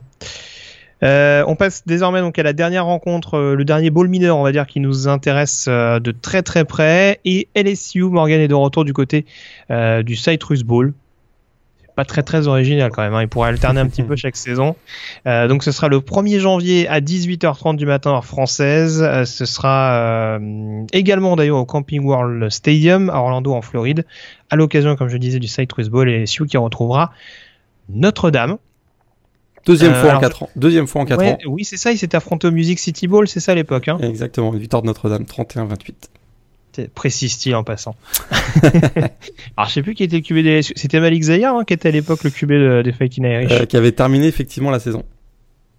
Et du côté des LSU par contre, euh, ma mémoire me fait des... Ah bah c'était euh, Brandon Harris Comment je peux oublier ça? Waouh, Si veux- Malik Zayar contre Brandon Harris. Ouh. Ah ça décoiffe, hein. 4 ans après c'est pas, c'est pas joli joli. Bref, bon en tout cas, euh, remake de cette confrontation entre euh, le numéro 17 Louisiana State et le numéro 14 Notre-Dame, deux équipes donc avec une fiche euh, de 9-3. A priori, on a deux profils plus ou moins similaires, deux équipes on va dire très portées sur le jeu au sol. Euh, quel est le facteur qui te paraît décisif pour euh, désigner un éventuel vainqueur sur cette rencontre? Voilà, ces deux équipes effectivement qui sont tournées vers le, vers le jeu au sol, des grosses lignes offensives, notamment euh, la ligne offensive hein, de, de Notre-Dame, peut-être la meilleure du pays, qui a permis d'ailleurs notamment l'émergence hein, de Josh Adams cette année. J'ai l'impression que pour Notre-Dame, hein, pour s'en sortir dans ce match, il va falloir que l'attaque soit moins unidimensionnelle qu'elle l'a été cette année. On l'a vu que ça leur a coûté cher face à Miami, notamment dans un match de fin de saison, et ça va prendre absolument une grosse performance de Brandon Wimbush euh, dans le jeu aérien pour équilibrer un petit peu plus le, donc ce jeu euh, offensif de Notre-Dame. Euh, il va devoir être plus efficace dans le jeu aérien, en tout cas à l'occasion de cette rencontre. Et à l'inverse, on a vu un, un assez bon Darius Guy sur, certaines parties. Darrell Williams également qui a été capable de prendre le relais euh, sur le jeu au sol d'LSU. Euh, que t'inspire ce run-stop de Notre-Dame Est-ce qu'il te paraît apte à, stopper sur la durée euh, ce jeu au sol d'LSU Je parle de running back. On sait qu'ils ont aussi, et ça c'est une petite tradition du côté de Bâton Rouge, des receveurs assez mobiles avec notamment Russell Gage. Euh, je suis pas très très très confiant pour le run stop à Notre-Dame qui a accordé quand même une moyenne de 153 yards cette année au sol. Euh, voilà, face à Darius Guice euh, qui, lui va beaucoup mieux. Euh, je suis pas très très très très confiant pour effectivement cette défense contre, la course de Notre-Dame. Puis en, face, hein, on a vu que Danny Etling en fin de saison, même il fait finalement une assez bonne saison hein, pour sa première année sous les ordres de- du coordinateur offensif Matt Canada. Il finit notamment avec un match sensationnel face à Texas A&M le 25 novembre dernier avec euh, 350 yards à la passe, 3 TD. J'ai l'impression que du côté de LSU, on a, on a davantage de, de playmakers et de, et de possibilités offensives que, que finalement Notre-Dame, qui va, en tout cas, je répète, hein, dépendre absolument de la performance de Brandon Weebush dans cette rencontre. Voilà. Et tant qu'on parle de match-up extrêmement savoureux, celui entre Mac McGlinchey et Arden Key, euh, c'est difficile de passer à côté. Hein. Ça, Je sais pas s'ils seront tout le temps au match-up, mais euh, quand ils vont se croiser les deux, ça risque de, Ouais. faire deux trois, deux, trois étincelles. Deux potentiels euh, top 15 ou top 20 de la prochaine draft euh, NFL. Ouais. Et même sur le, enfin, et même Canton Nelson, hein, qui est un joueur que j'adore. Euh, je pense que c'est Christian Lacouture qui sera pas très très loin, ou en tout cas ça va peut-être alterner avec du Gilmore ou ce genre de, de profil. Ça va être assez costaud, euh, ça va être assez costaud également. Si vous voulez vraiment vous faire un aperçu des, des deux linemen offensifs de Notre-Dame, notamment, euh, qui sont vraiment euh, deux phénomènes physiques, euh, pas que en tout cas, et qui sont physiques dans les deux sens du terme, c'est-à-dire également très athlétiques. Euh, voilà, n'hésitez pas à regarder ce, ce match contre une défense des LSU qui reste euh, malgré tout la valeur sûre du programme de Bâton Rouge. Euh, donc ce sera à suivre le 1er janvier. Vas-y Morgan. Et d'ailleurs, de l'autre côté, hein, de- donc on sait que McGlinchey est plutôt le left tackle, mais le right tackle, c'est Tommy Kramer, le sophomore du côté de Notre-Dame, et on dit de lui qu'il pourrait être également l'une des prochaines superstars de la ligne offensive. Il est déjà, il a, c'était un sophomore cette année. On sent qu'il a énormément progressé au contact de, donc de Mike McGlinchey, et ça pourrait être euh, dans les deux prochaines années un joueur vraiment euh, majeur de la- de l'attaque de Notre-Dame. Ah, il ne s'arrête jamais. Il C'est s'arrête un, pro- c'est un programme de tackle. hein. on, ra- on rappelle qu'il y a Ronnie Stanley quand même qui est sorti il y a quelques années de ça. Ouais, et puis il y a effectivement, il y a un autre, hein, Liam Eschenberger aussi, qui est, Eschenberg, pardon, qui, est, euh, qui s'en vient également euh, du côté de Notre-Dame, un, jeu- un, un très très haut prospect de, en- au, au poste de tackle. Très bien. Bon, en tout cas, LSU est s'arrête. prévenu. hein. Pour, ceux, pour ceux qui joueront ce, ce match-là, LSU est prévenu.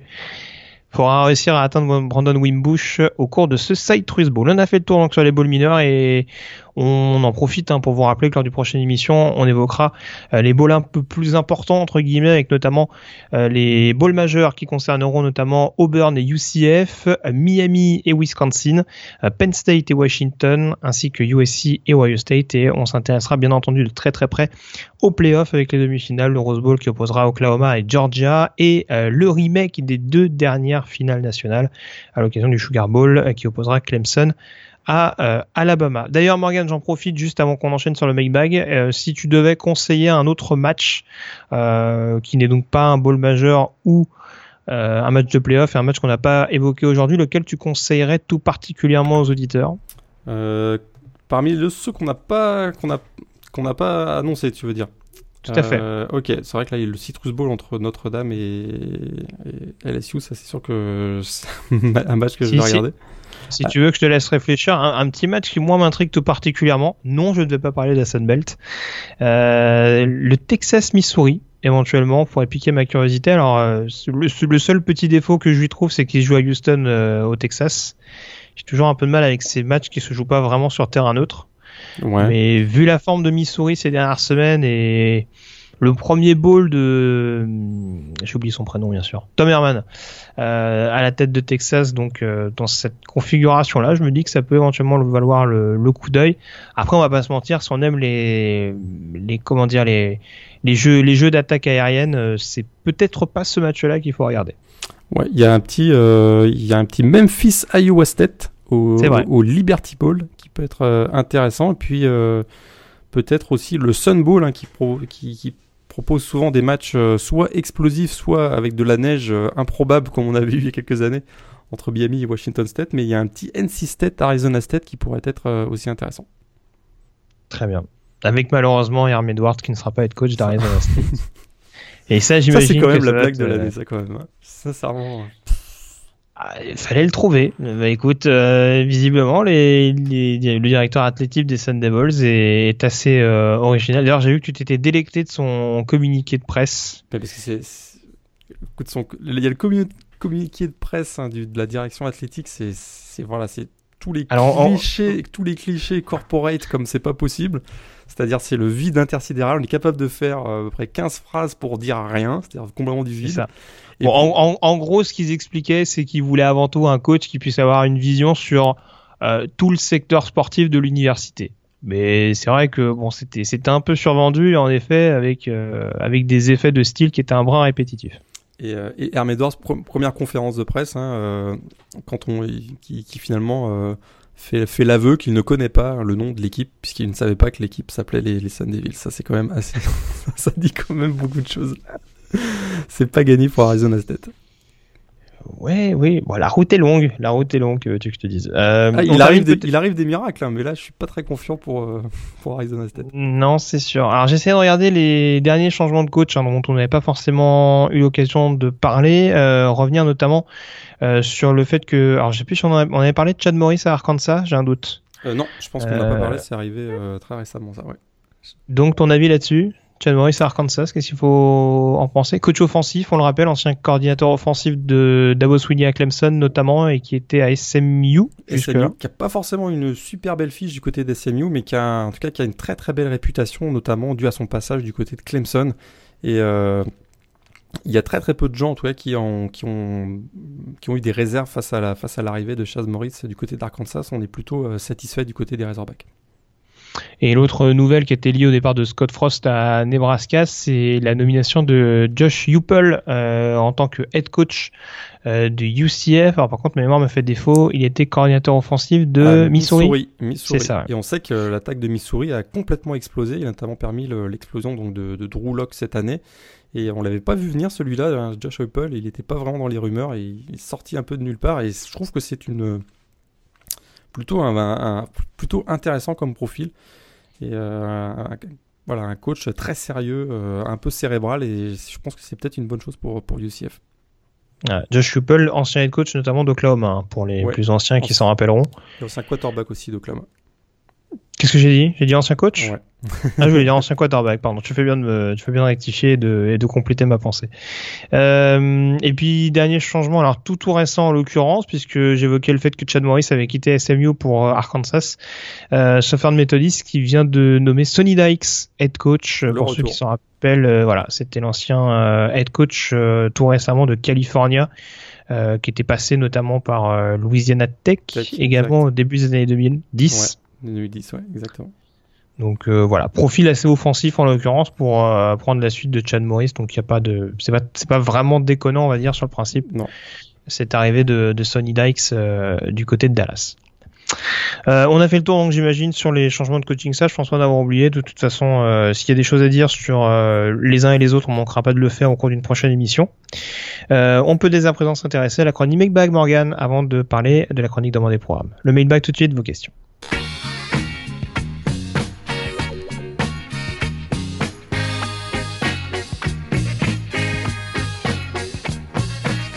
Alors j'ai dit vos questions, euh, j'aurais même pu dire votre question en l'occurrence, euh, une question que vous nous posez cette semaine, euh, qui est l'œuvre de Fabrice donc posée sur Facebook. Euh, petit lien euh, entre l'universitaire et, et, le professionnel avec cette question euh, qui j'imagine Morgan a dû revenir assez souvent. Euh, quelle équipe NFL, quelle équipe NFL conviendrait le plus à Baker Mayfield?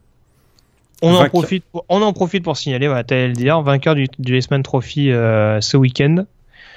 Euh, ça s'est pas forcément joué à peu de choses non plus. Hein. Non, il a, c'est un des, voilà, une des victoires les plus brillantes euh, de l'histoire du trophée S-Man, vraiment largement élu euh, trophée S-Man cette année. Donc, débat en NFL. c'est Dans sûr quelle que- équipe ouais. tu le vois? Déjà son profil, hein, c'est vrai qu'on le compare souvent à soit soit à Russell Wilson, euh, donc euh, Seattle, soit euh, Johnny Manziel, euh, le- les bancs de, les bancs du chômage actuellement actuellement. Donc on sait, voilà, c'est deux profils un peu différents. Euh, moi, tu sais, je, je- je le verrais bien comme successeur de Drew Brees à, à- chez les Saints de la Nouvelle-Orléans. Mm. Genre euh, drafté ce- cette année et puis euh, il progresse pendant un ou deux ans. On sait que c'est un, un joueur, Baker Mayfield, qui peut-être encore pêche par un peu de d'immaturité, on va dire. Euh, et ce serait peut-être pas si mal. Euh, je sais pas si la Nouvelle-Orléans, par contre, comme Hmm. ville, ce serait très bien Je pour pense lui. que l'arrogance de Sean Payton lui fera le plus grand bien. Je suis Ah, d'accord avec peut-être. toi. Ok. Pardon. mais, mais, Ah, je l'ai dit à haute voix, excuse-moi. mais comme voilà, le profil, euh, je sais pas, je le, je le verrais bien. Je le verrais bien parce que je le vois pas du tout. euh, ou en tout cas, si c'est le cas, je le vois pas du tout réussir dans des dans des équipes du nord des États-Unis, type Buffalo, euh, Cleveland, ce genre de choses. Quoi. Bah, alors, moi je sais qu'il y a un. Alors, c'est- un peu toujours la même chose. Déjà, c'est compliqué de, de s'imaginer son point de chute idéal si on n'a pas forcément une idée claire et précise sur la manière dont il est évalué et la position dont il va, où, il risque de partir. Euh, à la draft, après, c'est vrai que. Euh, je l'avais cité sur, euh, je le voyais, je le voyais bien partir notamment aux Cardinals. C'est vrai que Mhm. c'est une équipe. Ouais. euh, il, il a ce côté euh, dans, dans sa manière de jouer du côté d'Oklahoma. En plus, ce serait pas spécialement déconnant. Euh, voilà, ce côté un peu West Coast, cette capacité de, de jouer vraiment, euh, vraiment dans les airs. Il a la mobilité, tu le signalais très bien. Euh, il a, il- mais il a vraiment ce bras, cette capacité à évoluer dans un jeu très, très aéré, très, euh, euh, comment dire. Euh, voilà, vraiment où le où le, le jeu aérien serait vraiment euh, serait vraiment la, la patte de l'attaque. Et c'est vrai qu'une équipe comme Arizona, ça me plaisait beaucoup sur ce principe-là parce que, enfin, faut voir par exemple si Bruce Arians reste l'année prochaine, mais euh, je pense que c'est un quarterback qui lui conviendrait parfaitement et qui pourrait justement correspondre à cette euh, identité-là. Après, euh, encore une fois, je suis pas spécialement arrêté sur un autre euh, point de chute, mais c'est vrai que comme toi, là présentement, j'ai du mal à l'imaginer dans un programme du Nord. Euh, enfin, réussir en tout cas. Après, il peut, il peut très bien y être. Hein. Euh, Sur le principe, c'est pas lui qui va choisir, mais euh, mais c'est vrai que bon, ça, ça a encore du mal à me sauter aux yeux. Après, il y a encore beaucoup de, de semaines d'évaluation en préparation dans l'optique de la draft. Dire, les, ouais, ou les Giants, hein. On sait que euh, Eli Manning, ça, ça sent le sapin pour lui. Euh, Côté des Giants, une, gro- la grosse ville de New York, euh, ce serait peut-être euh, pas mal pour Baker Mayfield. En tout cas, moi, je, je persiste signe vu la classe de quarterback qui arrive à la draft, même si tout le monde ne s'est pas forcément prononcé sur euh, son envie de devenir professionnel ou pas l'année prochaine. Je pense qu'il faudra le prendre au premier tour. Et je commence à me demander, euh, en plus je pense que ça...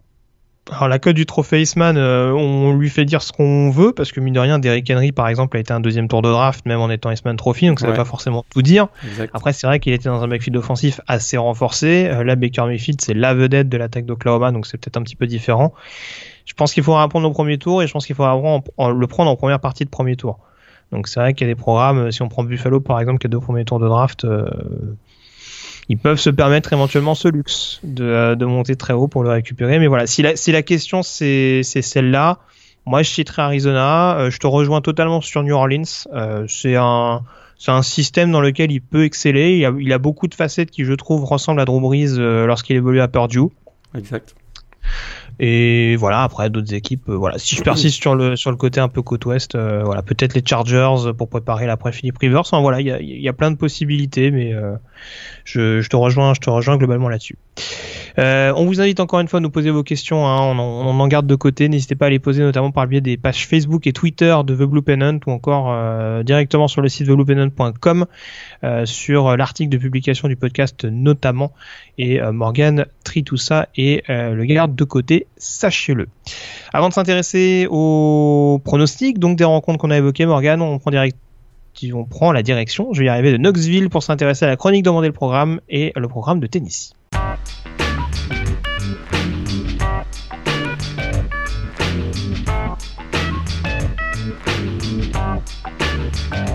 Direction Tennessee donc euh, et Knoxville plus précisément comme je le disais pour euh, évoquer euh, la fac de Tennessee, université donc créée en, 18, en 1794. Je suis un peu fatigué, je suis désolé. 1794 et véritable institution de l'État du Tennessee, Morgan, cette université éponyme. Pourtant, petite réputation, on va dire, d'un point de vue académique. Oui, c'est pas la c'est pas la fac la mieux classée, on va dire, euh, parmi les, les, les facs euh, publiques euh, du pays. Un 103e au classement des meilleures facs, donc aux États-Unis, 46e parmi les facs publiques, 28 000 étudiants et malgré ce classement euh, plutôt, on va dire, moyen, c'est une fac qui a la réputation d'être euh, l'une des facs publiques les plus sélectives. Alors, on ne sait pas exactement ce que ça veut dire, mais euh, voilà, c'est sûr que c'est aussi le, porte-drapeau d'un système plus global, donc d'un système de l'Université Tennessee, ou qui compte également comme campus Chattanooga, qu'on retrouve régulièrement dans les matchs cupcake hein, de, du FCS en début de saison notamment. Tout à fait. Ouais, Tennessee Martin aussi, euh, si je ne me trompe pas, qui est pas très très loin non plus. Et, euh, et c'est vrai, alors c'est très sélectif. Alors, tu, tu soulignais notamment, alors juste pour la petite précision, donc euh, université euh, qui regroupe globalement 28 000 étudiants. Euh, et c'est aussi une fac qui, dans les rares secteurs, on va dire, qui la mettent en évidence, se distingue notamment par le biais du commerce. Oui, exactement. Un excellent MBA, d'ailleurs considéré comme le meilleur MBA d'une fac publique. Euh, l'école d'architecture et de design également qui est assez relevée. Il y a également l'University Medical Center, donc euh, vraiment la, fac de médecine qui, a également une belle réputation. Et puis on a également sur le, campus de Knoxville hein, le, Oak Ridge National Laboratory, donc l'un des, plus grands laboratoires de recherche aux États-Unis. Et euh, donc c'est ce qui rend finalement le, campus de Tennessee si attrayant. Et euh, on sait que c'est quand même une des facs qui a été, donc, on l'a dit, une des facs les plus anciennes créées en 1794, et qui euh, originellement avait le, nom de East Tennessee University jusqu'en 1879, euh, avant de, trouver son, nom de, UT à partir de la fin du 19e siècle. Alors, on va pas se mentir, il n'y a pas un milliard de choses à dire sur l'université en elle-même. Par contre, il y a beaucoup de choses à dire sur le programme euh, des Volunteers. Euh, et d'ailleurs, signaler que euh, le Neyland Stadium hein, où jouent les Tennessee Volunteers est vraiment collé à l'université, ce qui n'est pas forcément le cas partout, mhm. où des fois ça se joue à on va dire une petite centaine, plusieurs centaines de mètres où là on est vraiment quasiment dans le campus quand on rentre dans le stade des Volunteers. Et euh, on va peut-être parler un petit peu de l'aspect euh, tradition, Morgan, puisque mine de rien, on a beaucoup du côté de Tennessee, du côté de ce qui est devenu véritablement une institution euh, du côté de Knoxville. Ouais, institution. Puis on va juste, juste avant de parler de tradition, peut-être revenir sur vraiment les, titres. Hein. Six fois champion national, mm. le dernier en 1998, 16 titres de champion de conférence, 52 participations à un bowl. Ils sont quatrième au niveau national à ce registre. Curieusement, aucun S-Man Trophy. mais quand même 833 victoires en 121 saisons. Le programme a été créé en 1891. Et d'ailleurs, il y a eu un événement cette année en, en 2017, puisque Tennessee faisait partie avec Ohio State des deux seuls programmes du pays à n'avoir jamais terminé une saison avec plus de 7 défaites. On sait que cette année, ils ont terminé avec une fiche de 4-8. Mm. Et ça, ça a été un des grands événements. Et tu parlais du Neyland Stadium. Hein, c'est le. Finalement, avec leurs 464 victoires remportées au Neyland Stadium, ben, le Tennessee, c'est le euh, numéro 1 du pays pour les programmes évoluant dans leur stade actuel. Euh, et ça, c'est vraiment un, élément à, noter. Hein. Le Neyland Stadium, c'est vraiment euh, un stade légendaire et l'icône de la fac de, de la fac de Tennessee qui a de, de nombreuses traditions, dont notamment Hein, euh, ben, on sait de rock, hein, on sait qu'il y a un rocher présent au centre hein, du campus sur lequel les étudiants ont l'autorisation de, venir peindre des messages. Et on sait que notamment euh, au, début, la se combattait vraiment les, messages qui étaient mis sur, cette roche. Puis finalement, on a décidé d'abandonner. On sait qu'on dernièrement, avec les messages anti-Greg euh, on a régulièrement vu des, photos de, de rock. Tout à fait. Et juste pour la précision, le Neyland Stadium qui est nommé ainsi euh, en hommage à un ancien coach de, euh, de Tennessee, un ancien coach emblématique des Volunteers, euh, Robert Neyland notamment, qui alors qui a fait plusieurs passages hein, du côté de, de l'État du Tennessee, plusieurs passages on va dire entre les années 20 et les années 50 et voilà en effet comme tu disais voilà, quatre des six titres de Tennessee, donc euh, forcément petite empreinte mine de rien euh, du côté euh, de Knoxville. Ouais, Vas-y, je laisse continuer. Plein d'autres traditions aussi. Peut-être que tu voulais en, parler, mais Rocky Top, hein, la, fight song hein, depuis le début des années 70. C'est ce qu'on mettra à la fin de l'émission, comme d'habitude. Super.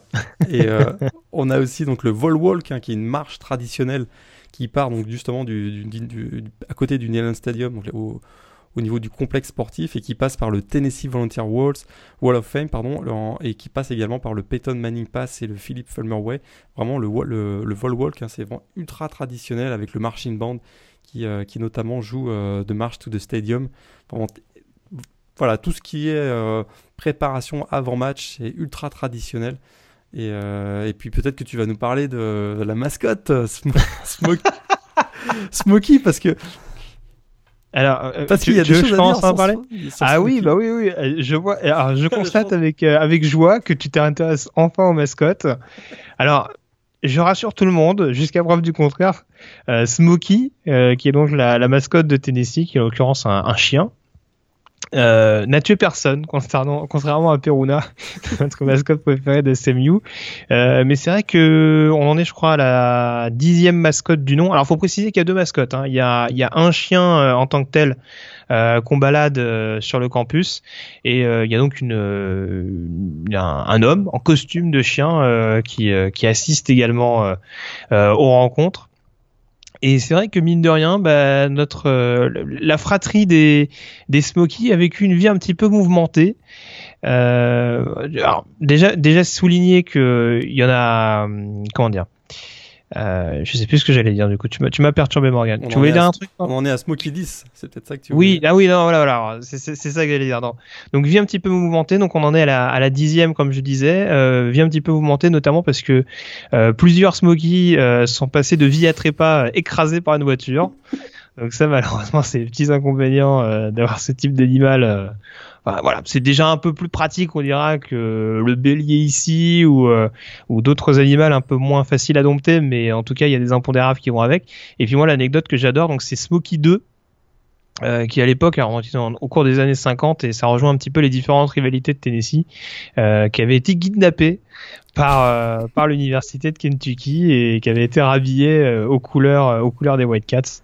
Donc, il y a aussi c'est pas c'est pas une première non plus mais euh, c'est vrai que c'était assez c'était assez savoureux à constater vas-y Morgan et Smokey 9 t'as pas parlé de Smokey oui, 9 bah oui le, le, le, danger public le, le danger public tout à fait oui et un petit peu énervé Smokey 9 hein, qui, avait, euh, qui avait mordu qui avait mordu un joueur d'Alabama à l'échauffement lors de l'affrontement en 2006 tout à fait. Et qui avait mordu un joueur de Tennessee aussi, ça j'ai vu ça. Donc euh, voilà, la mascotte sans pitié. Hein. Il s'en fout, il fait pas de distinction. Euh, voilà. Donc euh, d'ailleurs, euh, d'ailleurs l'anecdote c'est que euh, une fois que une fois que Smokey 9 a arrêté d'officier, on dira dans son rôle de mascotte, ils ont pris Smokey 10 qui qui n'avait rien à voir pour le coup avec la, la fratrie précédente. Et je me demande si c'est si on s'est pas dit bon, on sait jamais. Si ça monte en régime, on sait pas comment ça va être l'autre. Donc, bon, on a préféré prendre un, un chien issu d'une autre euh, comment dire une autre portée si je peux parler ainsi. Une autre lignée je pense. Voilà exactement merci. Et mais c'est mais c'est gentil en tout cas de m'avoir lancé sur ce sujet de la, de la mascotte. Mais voilà. c'est difficile de faire mieux que Peruna écoute euh, j'essaie d'enchaîner mais euh, mais voilà. On n'a pas, dit, on n'a pas dit pourquoi les pourquoi Volunteers? Oui, exactement, tout à fait. en plus, on devait en parler dans la partie historique, mais euh, bah vas-y, je te laisse enchaîner. Pourquoi justement ce nom de, bénévole donné au programme Ah bah voilà, c'est en référence aux, nombreux volontaires ou bénévoles euh, originaires du, Tennessee qui se sont engagés dans la dans la guerre de, contre le Mexique en 1812 et également dans la guerre de sécession. Donc c'est vraiment en référence et en honneur à ces, euh, à ces habitants du Tennessee qu'on a choisi le nom de Volunteers. Tout à fait. Et j'avais déjà fait la blague, mais cette année, on a bien vu qu'il y avait des bénévoles du Tennessee. voilà. Avec des grandes pancartes pour faire, pour, pour inciter les attaquants adverses à, à filer dans la end zone. Donc euh, voilà, cet esprit de solidarité, je trouve ça quand même assez beau et c'est bien de le souligner du côté de Knoxville. Euh, avant qu'on en vienne aux joueurs un petit peu et euh, au match, éventuellement, euh, est-ce que tu as relevé quelques alumni célèbres qui sortent de la fac de Tennessee? Oui, alors on a dit que c'était pas forcément euh, la fac la plus prestigieuse. Malgré tout, il y a un prix Nobel d'économie en 1986, eh James Buchanan. Ça, c'est quand même à noter. Sinon, bah, ça va de Dolly Parton, chanteuse euh, country bien célèbre, à Charles Scott Abbott, inventeur du Trivial Poursuite. C'est pas. Ah oui Ah oui, c'est beau ça. Ça c'est beau. Voilà, voilà pour les alumni un peu célèbres. au niveau du sport, par contre, là, il y en a certains que vous connaissez sûrement. Hein, il y a Paul Finbaum, le, euh, donc le, on va dire un analyste sur ESPN et SEC euh, Network. Il y a également Woody Page, également euh, Denver Post et qui également officie sur l'émission d'ESPN Around the World. Il y a également euh, Justin Gatlin, hein, médaille d'or aux Jeux Olympiques en 2004 sur 100 mètres. On a Bernard King, un ancien meneur de, des Sixers de Philadelphie dans la NBA. Et puis il y a une légende, Pat Summit, hein, la coach de l'équipe de basket féminine de 1974 à, 2012, qui est décédée récemment et qui est vraiment considérée comme, euh, vraiment la, légende absolue dans le basket féminin euh, aux États-Unis. Très bien. Euh, est-ce que tu veux qu'on enchaîne sur le bah, football à présent? Il y a il y a eu quand même pas mal de joueurs qui sont sortis de cette fac de, de Tennessee, euh, quelques noms qui vont à peu près vous dire quelque chose. Euh, par lequel tu veux commencer? On va, on va peut-être forcément commencer par les quelques quarterbacks qui ont notamment été coachés par, par Philippe Fulmer. je vois pas de qui tu parles. Oh, il y a au moins trois noms quand même. Je vois pas alors, avec, alors, avec, alors avec des carrières plus ou moins certaines en fonction des cas. Euh, forcément, le nom qui revient avec le plus d'insistance, c'est euh, Peyton Manning, ancien quarterback donc de Tennessee à la fin des années 90. Bah, et, donc futur euh, futur joueur des, des, Indianapolis Colts et des Denver Broncos avec deux Super Bowls à la clé. Exact. Mais euh, il y, a eu, y a eu deux autres quarterbacks qui ont été, euh, qui ont, qui ont été à l'honneur du côté de Tennessee avec des carrières un petit peu plus compliquées. Est-ce que, est-ce que tu veux, tu veux te lancer là-dessus? Alors, t'en fais un, je fais le deuxième. Allez, vas-y. Mais attends, parce que on n'a pas, on pas dit que souvent on pense que, que Peyton Manning a été champion avec euh, avec Tennessee, mais c'est mm. pas lui. Hein. C'était, est-ce que c'était le deuxième que tu voulais je sais pas. Tu, tu prends l'un, moi je prends l'autre. Ça te va, on fait comme ça. Mais tu peux citer celui qui a été champion national avec ah, Tennessee l'année suivante. Tim Martin, euh, donc l'année suivante. Effectivement. Avec une, euh, avec une bien belle attaque à l'époque, je... crois qu'on avait, euh, on, avait Travis Henry en running back, on devait avoir Pierre, Pierre Les Price en receveur hein, pour ceux qu'on qu finit en NFL dans la foulée. Mais voilà. Et Tim Martin, on en parlait il y a quelques semaines, qui est actuellement coordinateur offensif de USC et qui avait un bon bras mine de rien. Hein. Euh, du côté de, du côté des Volunteers. Et en effet, champion national. Alors, je crois que ça dépend de Florida State. Oui, le, exactement. Le match final. Euh, gagné donc par Tim Martin. Alors, l'autre que j'allais signaler, alors, il n'est pas champion national avec Tennessee. Mais c'est un peu, oserais-je dire, le, Ryan Leaf de l'université de Tennessee. Euh, ce nom vous dira peut-être pas quelque chose. les, euh, Redskins. les Redskins. Il en, il en rappelle un à North Turner, malheureusement. Is, Is Schuller, ancien quarterback de Tennessee au milieu des années 90 et qui avait été drafté en troisième position à l'époque par les Washington Redskins euh, pour une carrière NFL dont vous ne vous rappelez pas et pour cause. Euh, puisqu'il est resté à peu près trois ans du côté de Washington euh, avant de graviter dans quelques franchises et de raccrocher les crampons Donc voilà, on va dire petite carrière de Div Schuller, très belle carrière universitaire, également avec Philippe Folmer à sa tête, mais voilà, carrière un petit peu plus compliquée euh, au niveau de la NFL. Est-ce qu'il y a d'autres joueurs que tu voulais citer, d'autres joueurs connus? Ah, tu, parlais de Peyton Manning, on peut peut-être également citer son running back de l'époque. Euh, on peut le faire. Jamal Lewis. Absolument. Qui a fait une énorme carrière du côté de, des Ravens de, Baltimore, absolument. Tout à fait. Et, grosse fac de running back d'ailleurs. Hein. J'en profite pour préciser. Que je, je suis enchaîner là-dessus. Ouais, j'allais exactement enchaîner là-dessus. Effectivement, tu as parlé de Travis Henry, donc qui a une belle carrière à Buffalo chez les Bills. Mais il y a évidemment Arian Foster qui est sorti euh, qui est sorti de la fac de Tennessee, qui a eu une super belle carrière chez les Houston Texans. Alias Red Jennings, pour les connaisseurs. Exact. Mais... J'aime bien les références qui volent très haut. C'est aussi défensivement hein, qu'on a eu des, des, des, sacrés stars du côté de Tennessee, parce qu'évidemment, euh, il y a un Reggie White, le fantastique defensive end, euh, qui a eu une belle carrière avec les Packers de, de, Green Bay ensuite. Il y a eu Eric Berry, hein, qui euh, effectivement le safety. On a eu également Del Carter. Euh, d'ailleurs, c'était assez, drôle parce qu'en 1992, euh, le, Rookie of the Year offensif, c'était Carl Pickens, le receveur sorti de Tennessee. Et le Rookie mm. of the Year défensif, c'était Del Carter, le cornerback sorti de Tennessee. Ça, c'était quand même assez drôle en 1992. Euh, et, donc, tu l'as dit, il y a également d'autres. on, a, on a également des, linebackers comme Jérôme Mayo hein, récemment qui est sorti de la fac de Tennessee. Alors Albert Hensworth, ce formidable defensive ah tackle. Albert Hensworth, qui jouait d'ailleurs à l'époque aussi avec John euh, Anderson, si je me trompe pas. Il formait un, assez, euh, un duo assez euh, impressionnant au centre de la défense hein, des, Volunteers. Tout à fait. Et puis pour terminer sur les running, signaler également Charlie Garner qui a été pro bowler notamment en NFL et qui est passé aux, Niners et aux Raiders. Pas passé oui, aux Eagles. Oui, oui, tout à fait. Oui, oui, il est, il est drafté par les Eagles, c'est vrai. Tu Oui, c'est vrai je gardais, je gardais sa, bonne année notamment du côté des Niners, mais euh, tu exactement, c'est vrai. Tu as une très bonne mémoire, Morgan. Bravo. Eh euh, est-ce qu'on termine par ce match mémorable? Alors, j'ose te le demander, Morgan. Contre qui Tennessee a perdu? Ah non, match le Là, j'ai appris. J'aurais pu vous parler de. Au début des années 2000, hein, nos amis de Tennessee nous faisaient des matchs à rallonge. Hein, parce que 2002, ils font 6 prolongations. 6 prolongations contre. Ah, t'as piqué ton match Ah non, vas-y, vas-y, enchaîne. 2002, 6 prolongations contre Arkansas. Ils gagnent 41-38. L'année suivante, 5 prolongations dans le, dans le rivalry game contre Alabama.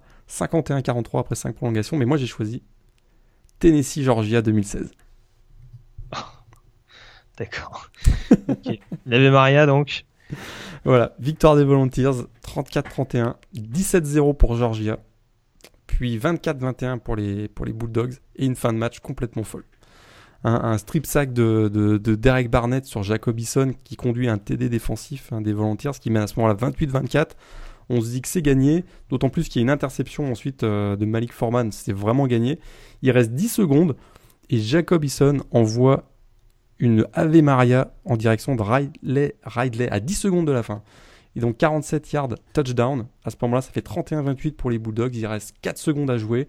Il y a une pénalité de 15 yards. Il y a un retour de kick-off de Evan Berry qui redonne une dernière chance hein, à Tennessee au milieu du terrain. Et là, Joshua Dobbs envoie l'Ave Maria qui est récupéré par Jawan Jennings. Boom, touchdown de 43 yards. Et Tennessee l'emporte finalement 34-31 dans ce match. C'est beau. Alors, alors, alors moi, ce, ce que, ce que j'allais mettre en avant, alors c'est plus ou moins lié, c'est pas exactement le match que j'allais mettre en avant, mais euh, concernant les rivalités, on sait qu'il y a une rivalité qui est devenue un petit peu incontournable pour Tennessee ces dernières années, euh, c'est celle avec Alabama.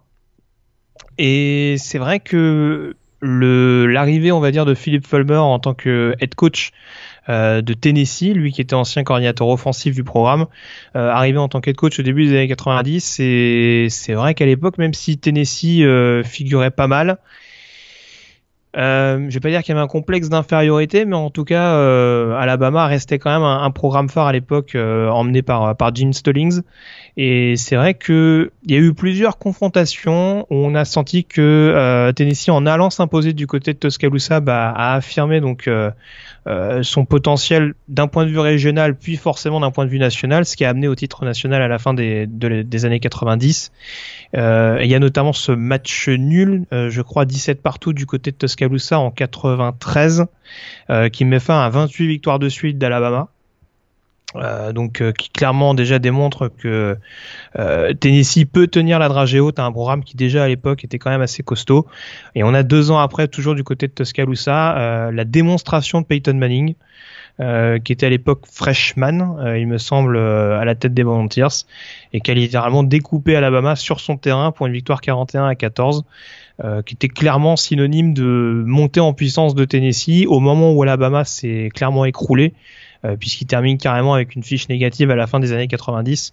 Donc euh, voilà, ce que j'aurais peut-être mis en avant, c'est peut-être ces deux confrontations-là, encore plus celle de 95 parce qu'elle est vraiment encore plus éclatante. Mais voilà, cette espèce de passage de témoin, on dira d'un point de vue régional, dans une énorme rivalité où on le rappelle notamment. Euh, l'équipe vainqueur a pour habitude de fumer le cigare sur le terrain. Euh, sur le terrain. euh, alors surtout pour les victoires à l'extérieur, c'est vrai que ça fait, ça fait d'autant plus plaisir.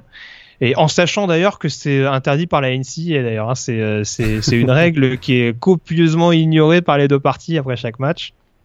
Donc petite amende à la clé, mais on imagine que ça vaut le coup. Euh, et donc euh, voilà, belle victoire de Tennessee à l'époque, et encore une fois, ça, ça a coïncidé avec la, euh, la belle la belle suite de Tennessee, et donc ce titre national derrière obtenu par les Volunteers euh, avec euh, Philippe Fulmer à la clé. On sait que ça a été un petit peu plus compliqué par la suite pour UTK. On a fait le tour, je pense, sur le programme de Tennessee, Morgan. On peut terminer l'émission avec les pronostics peut-être sur les rencontres dont on parlait tout à l'heure.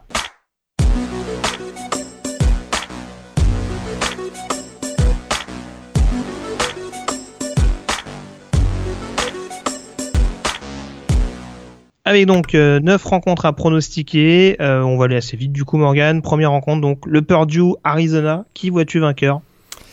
Eh bien, j'ai appris de mon erreur. J'avais dit que Purdue euh, n'irait pas en bowl euh, en perdant face à Iowa et Indiana. Eh bien, j'apprends mes erreurs et je vais dire Purdue va créer la surprise en battant Arizona. Hmm. Il est dur ce match. Il est dur ce match, mais euh, je vais quand même y aller avec euh, avec Purdue en l'occurrence. C'est vrai que les lacunes défensives d'Arizona m'inquiètent un peu plus que celles de Purdue, même s'il y y a un playmaker absolu du côté des Whitecaps. Euh, deuxième match, Iowa Boston College. Est-ce que j'ose te demander ton pronostic? Non. D'accord. Boston College pour toi. Ouais, AJ Dillon va faire un grand match. Hmm. J'y vais quand même avec Iowa, hein, parce que on a tendance à l'oublier, mais il y a un certain Josh Jackson au poste de cornerback euh, pour les Hawkeyes. Et si vraiment AJ Dillon arrive à être contenu, euh, Darius Wade va quand même avoir euh, du pain sur la planche pour éviter les interceptions et les turnovers un peu fâcheux. Je sais que ça va pas te faire plaisir, mais j'aurais tendance à aller plutôt vers Iowa en l'occurrence. Match numéro 3, Oregon, Boise State. Ah, la puissance de feu d'Oregon, je pense que ça va être dur pour Boise State quand même. Oregon. Je vais dire Oregon également. Euh, Louisville contre Mississippi State. Mississippi State, équipe en transition, je vais dire Louisville avec un, un grand Lamar Jackson, on en a parlé tout à l'heure. Louisville pour moi également. Michigan, South Carolina, match numéro 5. Ah, je vois bien Michigan, surtout grâce à sa défense. Michigan également. Il vont être chance ces pronos, Morgan. Mais si tu tiens un peu. Michigan également. Match numéro 6, Michigan State, Washington State. Michigan State. Michigan State également. Match numéro 7, TCU, Stanford. TCU. Ah Bah écoute, j'y vais avec Stanford. J'y vais avec Stanford sur ce match-là, euh, même si... euh, bon, les, fa- les fans du Cardinal vont peut-être m'en vouloir, parce que chaque fois que j'ai mes vainqueurs, ils perdent. je sais pas fait à dessein, je le précise. Euh, match numéro 8, Oklahoma State contre Virginia Tech. Malgré tout ce qu'on a dit tout à l'heure, je vois quand même Oklahoma State gagner. Et ben moi, j'y vais avec Virginia Tech. Et là, moi, je dis gros révélateur pour Mason Rudolph. On l'a, on l'a pas dit tout à l'heure parce que forcément, il fallait aussi avancer, mais euh, gros gros test pour Mason Rudolph. Et j'ai un peu peur que Virginia Tech quand même un, finisse au jeu des turnovers par prendre l'ascendant. Donc j'y vais avec les Hokies sur ce match-là. Et puis match numéro 9, LSU Notre-Dame. Là encore, est-ce que j'ose te demander ton pronostic? Tu peux parce que je vais mettre LSU. Très, très objectivement, très objectivement, je vais mettre LSU. Euh... Ouais, ouais, ouais, ouais. J'aurais tendance à te rejoindre. C'est vrai que la défense est quand même assez, solide et c'est quand même compliqué de pas mettre les yeux sur ce match-là. D'ailleurs, on l'a pas dit hein, sur le titre national de Tennessee tout à l'heure. Euh, le coordinateur défensif des Volunteers, c'est un certain John Chavis, hein, ancien coordinateur défensif de LSU. Ça, m'est revenu comme ça, donc je le, je le précise. Avec David Cutcliffe en coordinateur offensif. Exact, David Cutcliffe. Petit coaching staff du côté de Tennessee. à l'époque, hein. Franchement, Fulmer, il savait pas comment s'entourer. Hein. Mais bon. Bon, en tout cas, on a fait le tour sur ces rencontres. Comme je vous le disais, on se retrouve euh, dans quelques jours, sûrement dans une quinzaine de jours, pour revenir sur les euh, bowls majeurs notamment et euh, sur les playoffs avec les différents, la preview, les différents enjeux, les différents match-ups intéressants à suivre. D'ici là, on se quitte donc avec la Fight Song des Tennessee Volunteers et on se retrouve donc dans quelques jours. D'ici là, passez euh, une excellente semaine, d'excellents matchs NFL en attendant et puis euh, n'oubliez pas euh, le lancement des hostilités à partir du 16 décembre, si je ne me trompe pas. Donc voilà, amusez-vous bien et puis nous on se retrouve dans quelques jours. Ciao à tous. Salut, bonne semaine à tous.